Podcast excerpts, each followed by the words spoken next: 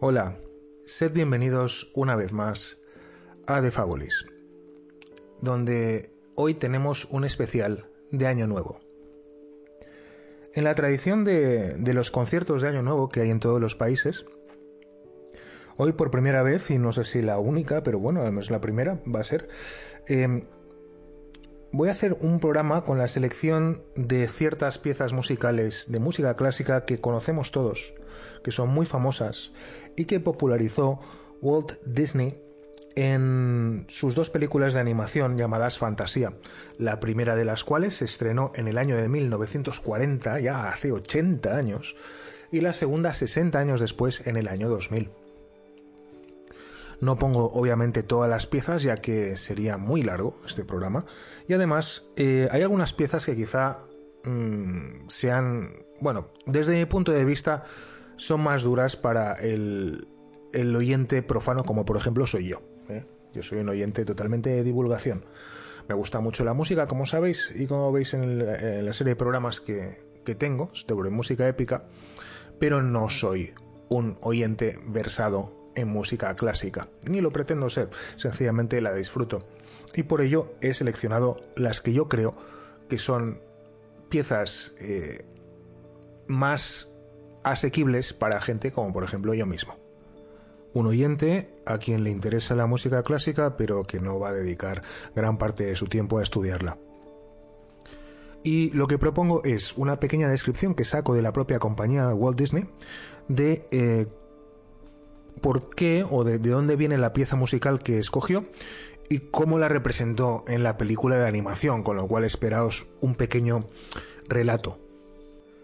Y así empezamos con la tocata y fuga en re menor, o D minor, como dicen en inglés.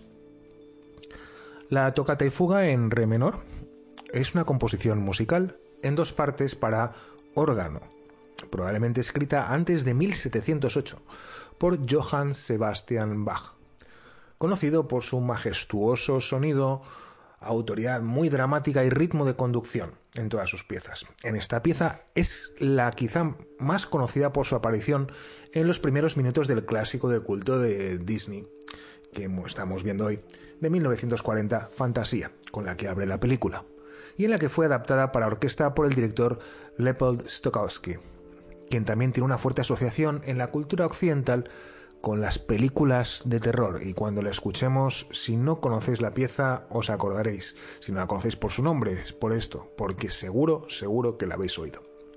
La fuga en sí es una técnica caracterizada por la repetición superpuesta de un tema principal en diferentes líneas melódicas, lo que se llama un contrapunto. Es la segunda parte de la composición de Bach que refleja la popularidad particular de la forma durante finales del siglo XVII y principios del siglo XVIII. Nos sonará un poco extraño, un poco quizá hasta religioso, trascendente, o quizá no religioso, sobrenatural, porque ya, ya os digo, es lo que os he comentado, esta es una pieza que recuerda, pues eso, a temas de terror, a películas de terror y a leyendas.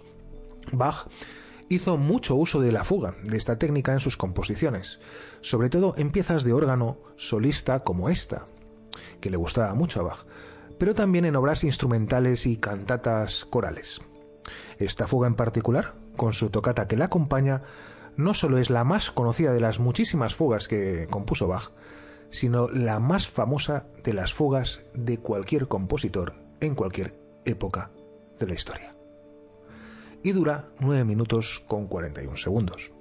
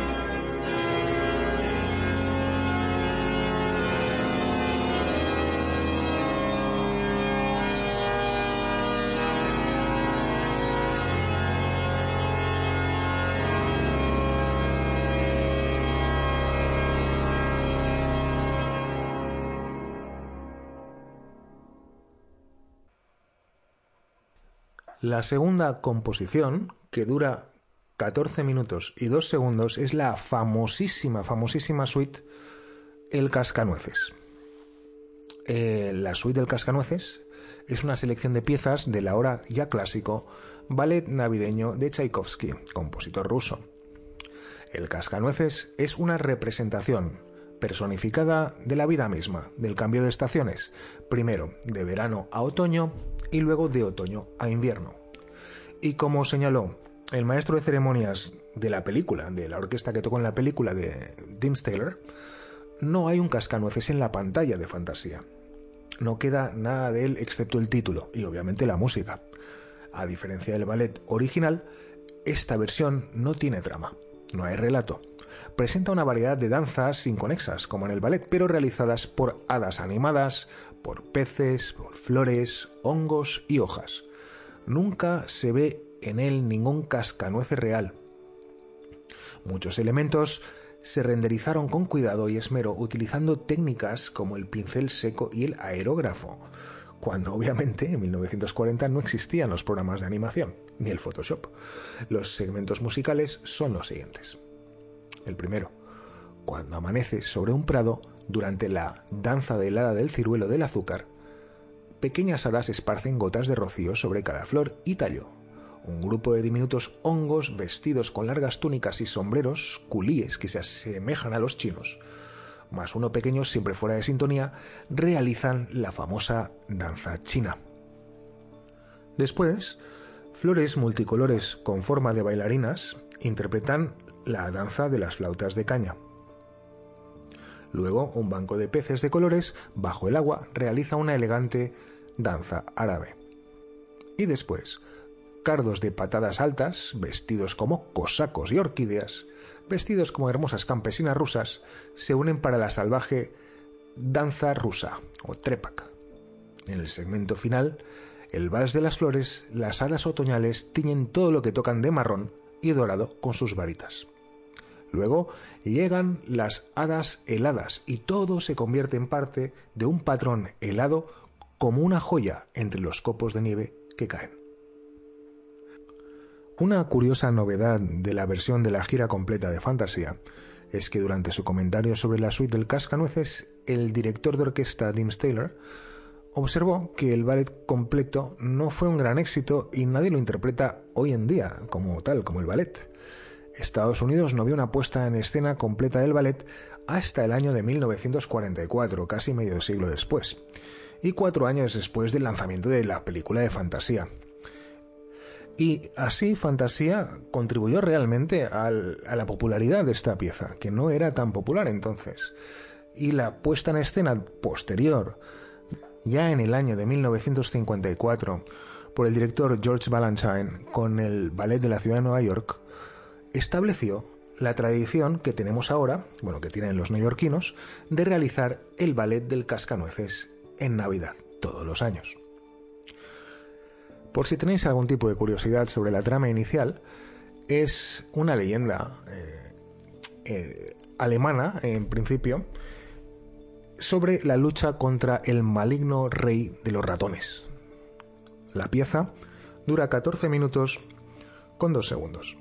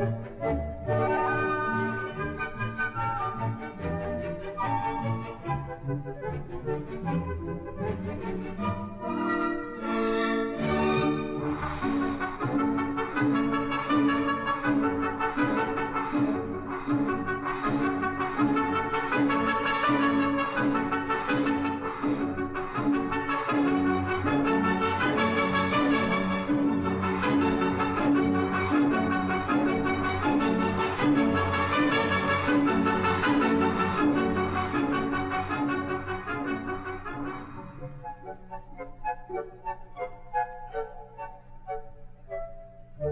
you.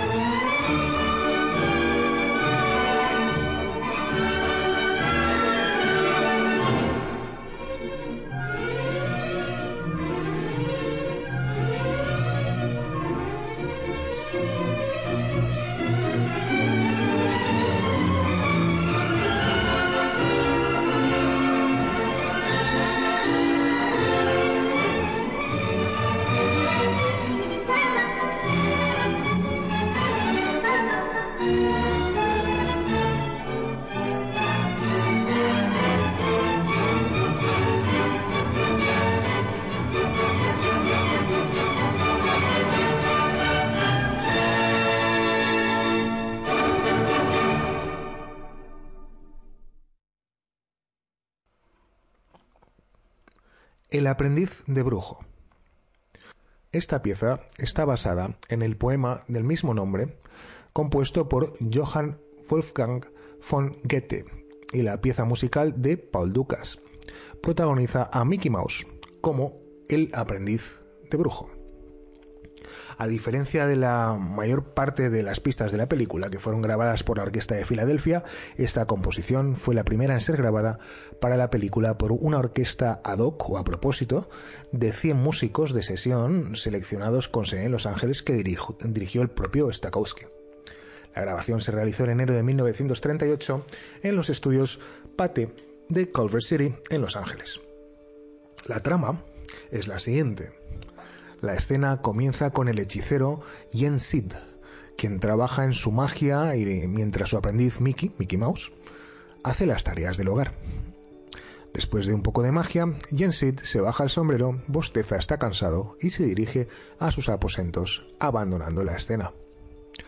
Cuando se pierde de vista, Mickey se pone el sombrero de brujo y prueba la magia con una escoba. Le ordena a la escoba que lleve cubos de agua para llenar un caldero, cuya tarea era la que él tenía asignada. Y como Mickey está satisfecho, se sienta en la silla, se relaja y se duerme. Sueña mientras está dormido que era un poderoso hechicero en lo alto de un pináculo que domina las estrellas, los planetas y el agua, y vemos cómo lanza los rayos cósmicos y como todo revuelve alrededor de Mickey. Pero entonces Mickey se despierta y descubre que la habitación está llena de agua. Pero como el caldero se está desbordando, la escoba no se detiene, sino que vuelve a por agua, vuelve a cargar agua y vuelve a poner agua en el caldero, aunque desborde. Mickey intenta detener la escoba, pero no tiene éxito. La escoba hasta pasa por encima de él trayendo más y más agua. Mickey Mouse incluso intenta agarrar uno de los cubos, pero también falla en esta tarea. Finalmente, cuando el agua sigue subiendo, Mickey ya desesperado agarra una enorme hacha y ataca y corta la escoba en miles de pedazos. Cuando todo termina y Mickey se halla ausente, las pequeñas piezas de madera partidas por Mickey, que yacen silenciosamente en el suelo, comienzan a cobrar vida, se ponen de pie, le salen brazos a los costados y se convierten cada una de las piezas en muchas escobas con sus baldes de agua adjuntos.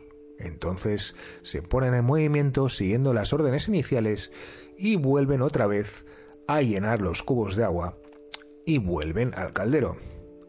Mickey entonces desesperado ya no sabe qué hacer e intenta vaciar el agua del caldero, pero descubre que hay demasiadas escobas y que no puede ganar. Mickey va a un libro y busca un hechizo para detener a las escobas. Y entonces se, se crea un enorme remolino. En ese momento se abre la puerta y en Sid, el brujo, entra y ve todo esto, y con un movimiento de sus manos parte, como si fuera Moisés, las aguas. El agua desciende y el ejército de escobas se reduce a la escoba inicial. Y en Sid mira a Mickey, quien le devuelve el sombrero y la escoba. Recoge los cubos y retrocede lentamente para terminar sus quehaceres de aprendiz. Al final, el brujo Yensid golpea a Mickey por detrás con la escoba en el trasero y Mickey rápidamente sale corriendo de la habitación y se va a hacer sus quehaceres. Después de que termina esta pieza musical, Mickey corre hacia el director de la orquesta, Leopold Stokowski, mientras ambos se felicitan por el trabajo hecho y Mickey Mouse sale mientras Leopold se despide después de darle la mano. Otra vez, esta pieza dura 9 minutos con 18 segundos.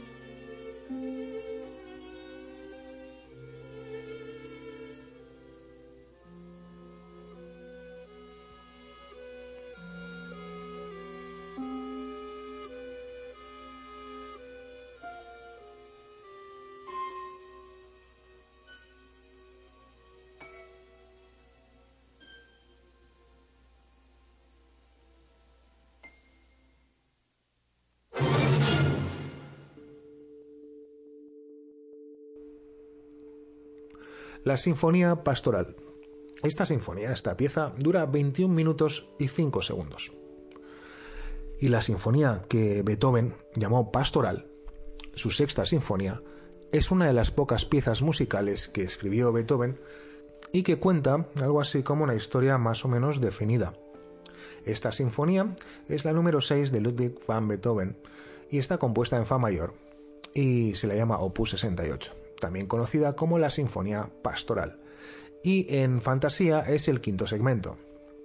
Utilizó un estilo de color delicado para representar el mítico mundo griego antiguo de centauros, seres mitológicos como familias de Pegasos, los dioses del Monte Olimpo, faunos, cupidos y otras criaturas y personajes legendarios de la mitología clásica.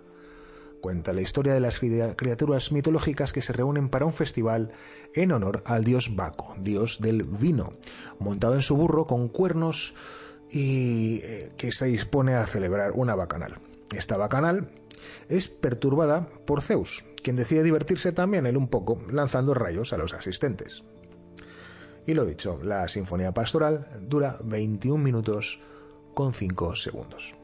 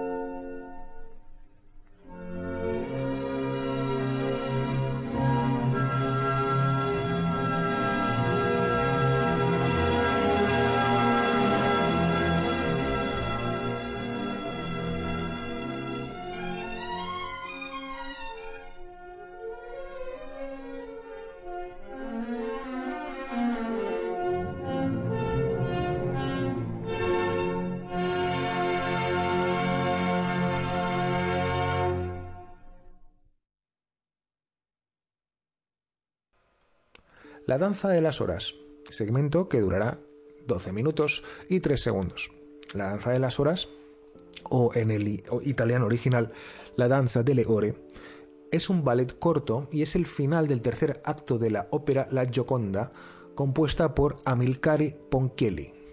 Representa las horas del día a través de los bailes solistas y conjuntos. La ópera se representó por primera vez en el año de 1876 y se revisó cuatro años más tarde, en 1880. Después, representada por sí sola, La Danza de las Horas fue en un momento uno de los ballets más reconocidos y representados con mayor frecuencia en toda la historia. Se hizo aún más conocido después de su inclusión en la película animada de Walt Disney de 1940 de fantasía, donde se representa como un ballet cómico con avestruces, hipopótamos, elefantes y caimanes. Como vemos, Fantasía ayudó mucho a popularizar muchas piezas de música clásica. Los protagonistas en la trama son Ben Alligator, que bueno, es el Benjamín el Caimán, pero bueno, es un juego de palabras en inglés, ya que Caimán es alligator y, o alligator y el nombre es Ben Alligator. Este Caimán es noble y cortés y se enamora de Hyacinth Hippo o Jacinta Hippo es eh, el líder de los bailarines nocturnos y se distingue de sus caimanes rivales por su gorra con una pluma que arroja a un lado su capa roja. El objeto de amor de Ben Alligator es Jacinta Hippo o Hyacinth Hippo, una hipopótamo encantadora y elegante, que es la líder del lado opuesto de Ben Alligator, los bailarines diurnos, y eh, se enamora de Ben Alligator. Sus sirvientes hipopótamos eh, la distinguen por su tutú amarillo y zapatillas de ballet, lo cual es bastante ridículo. Mientras que sus sirvientes visten de rosa, lo cual, pues imaginaos, una hipopótamo eh, con tutú amarillo y zapatillas de ballet con sus sirvientes también hipopótamos vestidas de rosa, pues es toda una visión. Los grupos de bailarines, tanto de Ben Alligator como de um, Hyacinth Hippo, unos los nocturnos y otros los diurnos, pues también tienen un, sublíder, digamos, ¿eh? un director, una, un bailarín o una bailarina, en este caso, más experimentada. Y la primera es Madame Upanova, la líder avestruz, vanidosa y algo desgarbada de los bailarines diurnos de eh, Hyacinth Hippo. Y se distingue de sus aprendices por su lazo rosa y zapatillas de ballet, mientras que los aprendices o las aprendices visten de azul. Por la parte de Ben Alligator y de los bailarines nocturnos está la bailarina Elephantine, una elefante de patas suaves, la líder de los bailarines nocturnos, y que es indistinguible de ellos ya que todos los nocturnos son elefantes y visten zapatillas de ballet rosas, pero ninguno de ellos tiene un líder como en el caso de los diurnos. Y el relato empieza así. Se abren un par de puertas de palacio y entramos todos con la cámara entra Madame Upanova, la avestruz, que comienza a realizar sus ejercicios de calentamiento, despertando a sus compañeras bailarinas. Mientras actúan con movimientos algo torpes por sus largas piernas, Madame Upanova se lanza en el aire, descendiendo con gracia. Agita sus pestañas y su arco hacia el espectador. Luego encuentra una gran concha de fruta y la distribuye entre sus bailarinas, pero decide quedarse las uvas para ella sola. Los avestruces se pelean entre sí por las uvas, lo que hace que las uvas caigan en un estanque del que salen burbujas. Madame Upanova y sus bailarinas huyen rápidamente. Hyacinth Hippo sale de la piscina, se come las uvas mientras se sacude el agua de las zapatillas de ballet y la cola, y sus sirvientes la visten con un tutú. Se maquilla con una borla y luego comienza a bailar lenta y graciosamente. Irónicamente, mucho más graciosamente que las delgadas avestruces, aunque es una hipopótamo. Y así la vemos jugar con sus sirvientes hipopótamos, haciendo piruetas, girando su grasa por el cuerpo y hundiéndose de nuevo en el agua. Sin embargo, esto pronto la cansa y bosteza. Sus sirvientes la llevan a un sofá en el que se queda dormida. Su peso dobla el sofá visiblemente al caer la noche.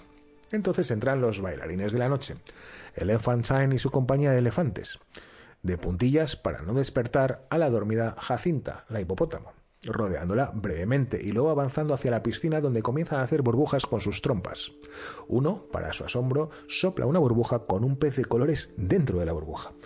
Jacinta Hipo bosteza ampliamente, inhala todas las burbujas y cuando una estalla en su trasero, tira un poco de su tutú hacia abajo, pero aún así no se despierta. Con sus burbujas, la compañía de elefantes crea sus propios tutús y comienza a hacer burbujas y a patearlas, aunque una se le pega en el pie. Crean un pilar de burbujas que sostiene al Jacinto dormido en el aire. Imaginaos un pilar de burbujas de, agua eh, sosteniendo a un hipopótamo. Sopla un viento fuerte que se lleva a los elefantes y sus burbujas. Cae la noche y Jacinta cae levitando suavemente al suelo. El reloj marca las seis y entran así los caimanes, que comienzan a acercarse a la durmiente Jacinta rodeándola. Uno susurra a sus compañeros y señala a Jacinta. Entra Ben Alligator. Al ver a los caimanes rodeando a Jacinta, arroja su capa a un lado y salta hacia adelante, asustándolos. Luego se acerca a Jacinta y al instante queda asombrado y prendado por su belleza. Ella se despierta y le sorprende mucho ver al caimán, a Ben Alligator, delante de ella. Pero aún así, se pone a bailar con él después de haber huido mm, tímidamente un poquito. Luego vuelve corriendo y saltando hacia el mucho más delgado Ben Alligator que tiene problemas para eh, seguirle el ritmo. Él hace piruetas, eventualmente cabalgando sobre su pierna extendida y finalmente inclinándose ante ella, ante Jacinta. En el clímax de la pieza, Jacinta se burla de Ben Ali, huyendo de sus avances y casi chocando con varios caimanes mientras lo hace. Él la persigue, cayendo en la piscina mientras lo hace. Luego recorre una línea de hipopótamos bailando y saltando por encima de ellos. Benali y sus caimanes también los persiguen, espantándolos. Los avestruces y los elefantes se esconden detrás de los pilares, mientras los caimanes registran el palacio sacando hipopótamos, elefantes y avestruces. Y el ballet se vuelve rápidamente más caótico. Todos los personajes se muestran bailando juntos en esta pieza, incluido Benali al final con Jacinta realizando levantamientos rápidamente y saltando. Finalmente, se para sobre ella y la mira con adoración. Con un golpe de tambor final y un estruendo, las puertas se cierran de golpe, colapsando la una sobre la otra y la escena se funde a negro. Bueno, si no os habéis enterado de esto, no os preocupéis porque es tan caótico, tan ridículo y tan absurdo que es muy gracioso y fue parte del secreto de la popularización de esta pieza. Bueno, lo dicho, la danza de las horas dura 12 minutos con 3 segundos. No sé si ha durado más la explicación.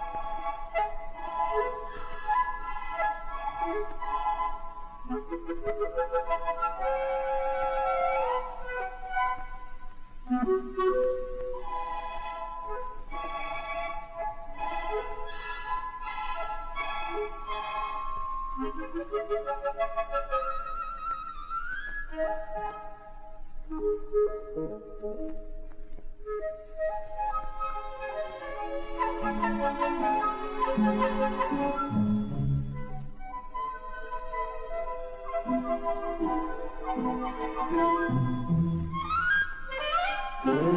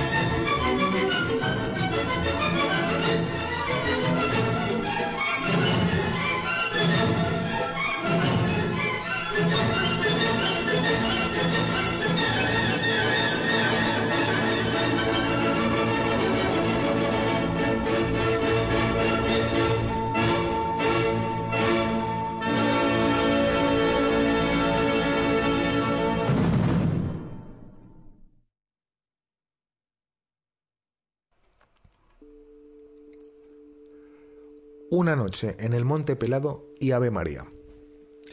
El último número de la primera película de fantasía, pero no de este podcast, es una combinación de dos piezas musicales tan completamente diferentes y opuestas entre sí, y en el estado de ánimo que combinan a la perfección de tan diferentes que son. La primera es Una noche en el Monte Pelado, de uno de los más grandes compositores rusos, Modest Mussorgsky. El segundo, la segunda pieza, es el Ave María de fama mundial de Franz Schubert. Musical y dramáticamente tenemos aquí una imagen de la lucha entre lo que es profano y sagrado. Noch na Lisoy Gorie, en ruso, también es conocida como Una noche en el Monte Pelado, una composición de Modest Mussorgsky inspirada en las obras literarias y leyendas rusas. Para hacerlo recreó una imagen en la víspera de San Juan en la montaña calva o pelada. En ruso se llama Ivanova Noch na Lisoy Gorie. La imagen que os he comentado evoca el Sabbat de las brujas en la víspera de la noche de San Juan, la más corta del año, y que completó y compuso esa misma noche el 23 de junio de 1867, junto con La leyenda de Sadko de Nikolai Rimsky-Korsakov. Es uno de los primeros poemas tonales de un compositor ruso y se hizo famoso por ella, además de por su enorme calidad. Por otra parte, la segunda pieza, Ave María, es la versión compuesta de Franz Schubert, como hemos hablado antes. El segmento final de fantasía, que compuso esta unión de las dos piezas eh, sigue y da final al popurrí que contiene composiciones del mismo nombre de Modest Mussorgsky y Franz Schubert.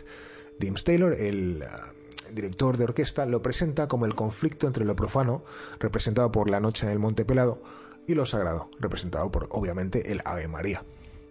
En la noche de Valpurgis, el sábado de las brujas, en la noche de San Juan, Chernabog, dios del mal, también identificado con Satanás, emerge de la cima del Monte Pelado, que se supone eh, se había inspirado en el Monte Triglav, cerca de Kiev, en el sur de, de Ucrania, lo que era Rusia entonces. Yo la verdad es que os tengo que decir que he buscado el famoso Monte Triglav y lo he encontrado, pero en Eslovenia, mucho más al oeste. Y Triglav parece ser que era una deidad eslava de tres cabezas. Y de hecho, si lo buscáis en Google Maps o donde lo busquéis, el monte Triglav es un símbolo muy preciado de Eslovenia y tiene tres picos, con lo cual es, el símbolo es, bastante potente. Bueno, volviendo a la pieza, para convocar a todos sus secuaces, el dios del mal, eh, los secuaces incluidos fantasmas, buitres, demonios y brujas y arpías, bailan furiosamente mientras eh, el dios del mal los arroja al foso del fuego de la montaña. Este dios que se llama Chernabog es ahuyentado finalmente cuando acaba la pieza del Monte Pelado por la luz del amanecer. Y entonces cambiamos el tempo radicalmente, se tranquiliza todo y una procesión de figuras con velas sube por la colina para presenciar el amanecer al acabar la noche. Es quizás esta la secuencia más famosa de fantasía, y si no lo fuera, pues la segunda después del aprendiz de brujo, muestra la animación de Vladimir Titla y el estilo de Kay Nielsen, así como el plano más largo jamás producido en la cámara multiplano en la procesión de la Ave María. Claro que estamos hablando para el año 1940. Bueno, pues la trama, como hemos dicho, eh, nos narra la secuencia que tiene lugar en una zona montañosa en la que el Monte Pelado domina un pueblo. Se revela en la cima del Monte Pelado con las alas de Chernabog, el dios del mal, que recuerda un poquito al Balrog, ¿eh? aunque obviamente esto es muy anterior a la creación del Balrog por Tolkien. Y extiende estas alas mientras mira la aldea hacia abajo, desde el Monte Pelado. Chernabog así extiende los brazos y proyecta una sombra oscura sobre el pueblo y convoca a los fantasmas, incluidos los espíritus de los criminales ahorcados por la justicia, que atraviesan la soga por segunda vez cuando se levantan de sus tumbas. Los guerreros caídos en el foso y terrenos de una ruina, castillo y las almas de todos los que no están enterrados en tierra sagrada, se elevan hacia Chernabog. Los secuaces de Chernabog acaban bailando. Los fantasmas se unen para convertirse en una sola masa que gira alrededor de Chernabog imaginadlo como un balrog, que se ríe y convoca más fuego y más demonios. Cuando los demonios emergen y se reúnen debajo de su maestro, él agarra a varios de ellos y los arroja con desdén a los fuegos que suben del monte pelado, mientras sus otros secuaces, secuaces bailan. Luego usa más llamas para crear imágenes en la palma de su mano derecha. Primero las llamas se asemejan a tres elegantes bailarines con largos cabellos sueltos. Luego, a su gusto, se transforman en animales de corral danzantes. Chernabog así luego los transforma en demonios azules, parecidos a lagartos que se arrastran sobre su mano y luego son aplastados. Cuando Chernabog abre la mano, las llamas se convierten en demonios azules con cuernos y colas que bailan ante él, haciéndolo sonreír maliciosamente ya que disfruta enormemente de todo este espectáculo. A medida que el baile continúa, se vuelve más frenético y caótico. Las arpías vuelan sobre los demonios, agarrándolos ocasionalmente y arrojándolos a las profundidades del infierno. La celebración de este sábado de las brujas culmina con un destello cegador del fuego del infierno. Chernabog, listo para continuar, se vacía ansiosamente sobre sus secuaces. Se lanza y se estrella, pero es interrumpido por el sonido de las campanas que anuncian la llegada del amanecer. Aunque inicialmente ignora el sonido, la luz emergente del sol del amanecer lo obliga a él y a sus secuaces a retirarse a las profundidades, cuando los fantasmas regresan así a sus lugares de descanso y los demonios se esconden en la montaña. Chernabog lentamente levanta los brazos por última vez y cierra las alas, protegiéndose así de la luz del sol del amanecer y convirtiéndose una vez más en el pico de la cima de la montaña. Y así damos paso al amanecer, en el que una larga fila de figuras, donde hay una especie de monjes o monjas, cada una con una fuente de luz dorada, como si fuese pues una vela, aparece gradualmente en el terreno frente al pueblo. Las siluetas avanzan lentamente por una colina de pendiente poco profunda, entre formas naturales que se asemejan a la arquitectura de una catedral, los árboles, por ejemplo, son altos, estilizados y completamente verticales, parecidos a columnas, y las ramas se cruzan para formar arcos góticos. El cielo, antes del amanecer, se llena de color por la llegada del sol. La cámara continúa por delante de estas figuras y alcanza un horizonte sereno, donde el sol se eleva lentamente hasta un crescendo. Y así terminó la primera película de fantasía de 1940 sin ningún tipo de explicación y de súbito. Estas dos piezas suman un total de 13 minutos con 55 segundos.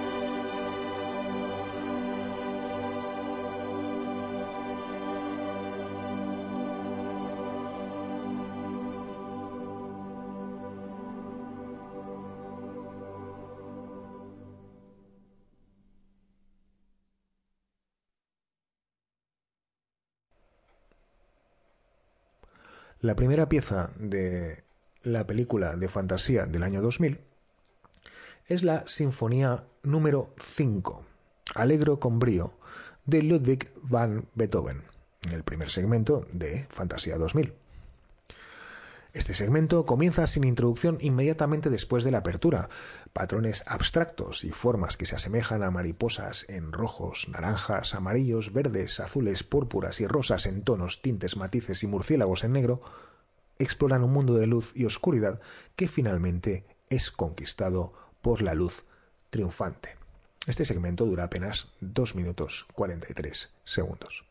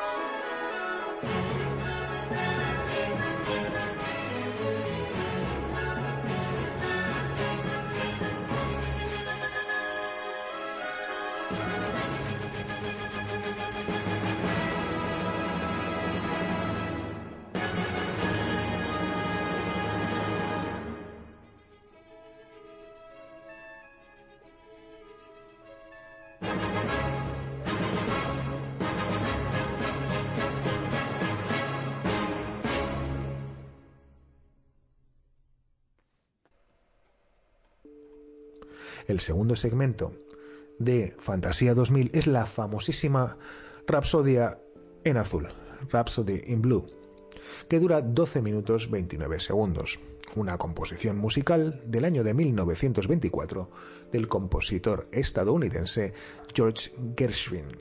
Para piano solo y banda de jazz, que combina elementos de la música clásica con efectos influenciados por el jazz se presentó como un segmento de Fantasía 2000 habiendo sido desarrollado inicialmente como un cortometraje independiente de fantasía. También se puede escuchar en la lista de reproducción del lobby del Hotel Nueva York. Y bueno, eh, la historia está ambientada durante la Gran Depresión y cuenta la historia de varias personas en la vida diaria y cotidiana durante un periodo pues muy difícil económicamente y es muy apropiada para los tiempos que corren ahora mismo. Comienza de esta manera. El trabajador de la construcción Duke se va a trabajar mientras sueña con ser músico de jazz. Un hombre desempleado llamado Joe está tomando café en un restaurante. Se siente muy deprimido por no tener trabajo y porque no tiene dinero. Y la gente lo trata mal por esto mismo, porque no tiene dinero, ni siquiera tiene suficiente para gastar en comida. Una niña llamada Rachel tiene que ir a varias clases a lo largo del día mientras sus padres, que aunque son ricos, trabajan en esta economía tan dura, teniendo que estar con su niñera desagradable y estricta durante todo el día haciendo cosas que ni le interesan ni para las que está muy dotada, por ejemplo, como el ballet, donde es bastante torpe. Le lleva a chocar contra un armario, a nadar también, donde está cubierta de pies a cabezas con varias ayudas para nadar, o sea, flotadores canta tan mal hasta el punto de que un perro se desmaya escuchándola cantar y eh, salpica a su maestra de arte con pintura azul al intentar pintar un cuadro. También ata a alguien con una cuerda de, gimnasia, por lo torpe que es, simple, simplemente bloqueando una pelota de tenis con la raqueta a cuando juega al tenis y se cae de su silla al tocar el piano. Con lo cual, todas estas actividades, la verdad es que ni es buena ni le gustan. Otro personaje es un hombre llamado Flying John, que está fuera de casa con su esposa Margaret, comprando cosas para su perro mientras el perro solo quiere divertirse. Así cada personaje, como vemos, tiene una historia y pasa un día bastante, eh, pues, eh, rutinario y seco hasta que cada uno de ellos le sucede algo milagroso, por lo que su vida cambia por completo. Cada uno tiene un objetivo diferente y algo por lo que sueña, que se muestra mientras cada uno de ellos ve a un grupo de personas, por ejemplo, patinar en la pista de hielo del Rockefeller Center, y Duke, que desea convertirse en el baterista de una banda de jazz. Rachel desea para pasar más tiempo con sus padres, a los que echa mucho de menos. Joe desea tener un trabajo y John desea estar fuera de su casa y divertirse. Duke decide que ya ha tenido suficiente del trabajo que odia, en el cual pues construye rascacielos, y se va a unirse a una banda de jazz, pero tiene problemas para llegar al estudio. Y compra así pues una especie de scooter o patinete motorizado para llegar a tiempo. Al renunciar a su trabajo, Duke también eh, renuncia a su martillo neumático, que aterriza cuando lo lanza en los brazos de Joe, quien desesperadamente necesitaba un trabajo. El jefe de la obra, de Duke, lo contrata en el acto al verlo con el martillo neumático, creyendo que es parte del turno de noche, y así dándole a Joe un trabajo que puede tener y quedarse él mismo. Por su parte, la niña Rachel, mientras se resiste a la insistencia de su niñera de ir a la siguiente clase o actividad, termina tirando su pelota de goma del alféizar de una ventana hasta la calle y por la calle pasaba Duke, eh, que iba a intentar hacerse miembro de la banda de jazz, y que en su camino alocado golpea la pelota contra los edificios, llamando así la atención de los padres de Rachel al tráfico, que amenaza con atropellar a Rachel que había bajado a recuperar su pelota. Los padres de Rachel la rescatan justo a tiempo antes de que la atropelle un coche. Mientras Joe comienza su nuevo trabajo, accidentalmente engancha a Margaret en un gancho destinado a algunos tornillos, liberando así a John, que puede irse al gran debut de Duke en su banda de jazz, y participa con los bailarines y se divierte finalmente. Entonces al final, aunque haya costado un poco explicar esta historia, cada uno obtiene lo que siempre quiso. Y así, hablando de una época de depresión económica terrible, pues esta pieza nos cuenta cómo al final, de alguna manera u otra, todos consiguen lo que quieran.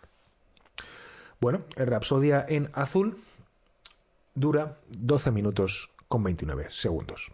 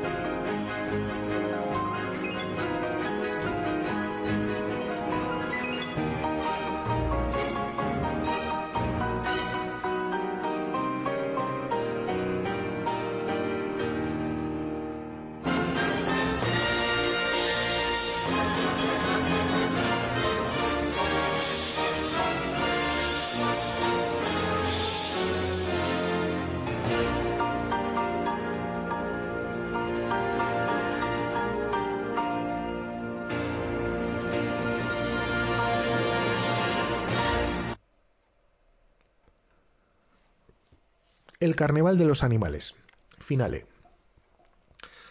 Esta composición musical que dura apenas un minuto 57 segundos eh, muestra a una banda de flamencos que se ocupa de sus asuntos hasta que se dan cuenta de que un miembro de las payasadas que están haciendo disfruta jugando con un yoyo en su propia idea de lo que es la diversión.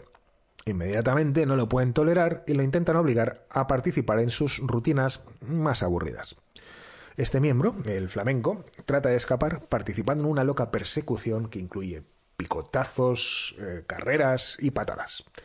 Finalmente uno de los flamencos atrapa al yoyo con el que estaba jugando, el flamenco díscolo, y lo arroja a un árbol cercano. Los demás lo felicitan, pero luego el miembro de las payasadas, el díscolo, emerge con múltiples yoyos en varios colores y los balancea literalmente mostrándoselos a los demás. Una pregunta en la secuencia del anfitrión de este segmento conduce a su historia. ¿Qué pasaría si le dieras un yoyo a una banda de flamencos? O en contraposición a una pregunta más aburrida y realista. ¿Cuál es la relación del hombre con la naturaleza? Como vemos, es complicado explicar estos segmentos animados de Walt Disney. Y apenas dura esta pieza un minuto y 57 segundos.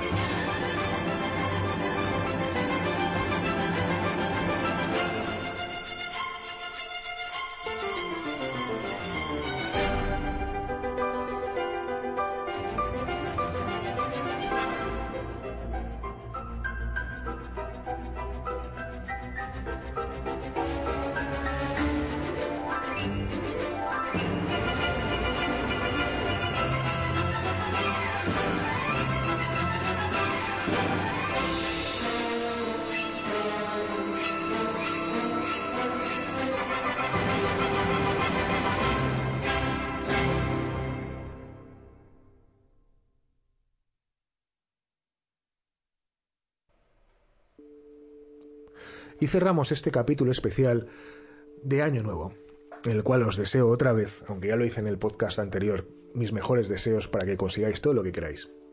Con esta pieza, que seguro que eh, si la habéis oído porque os gusta la música clásica, pues bien, pero muchos la habréis oído en películas, ya que en, por ejemplo, en Inglaterra lo desconozco, pero en Estados Unidos me consta que se toca en todas las graduaciones pues por ejemplo de lo que es el instituto, las carreras, los grados, los másters, etcétera, en la universidad.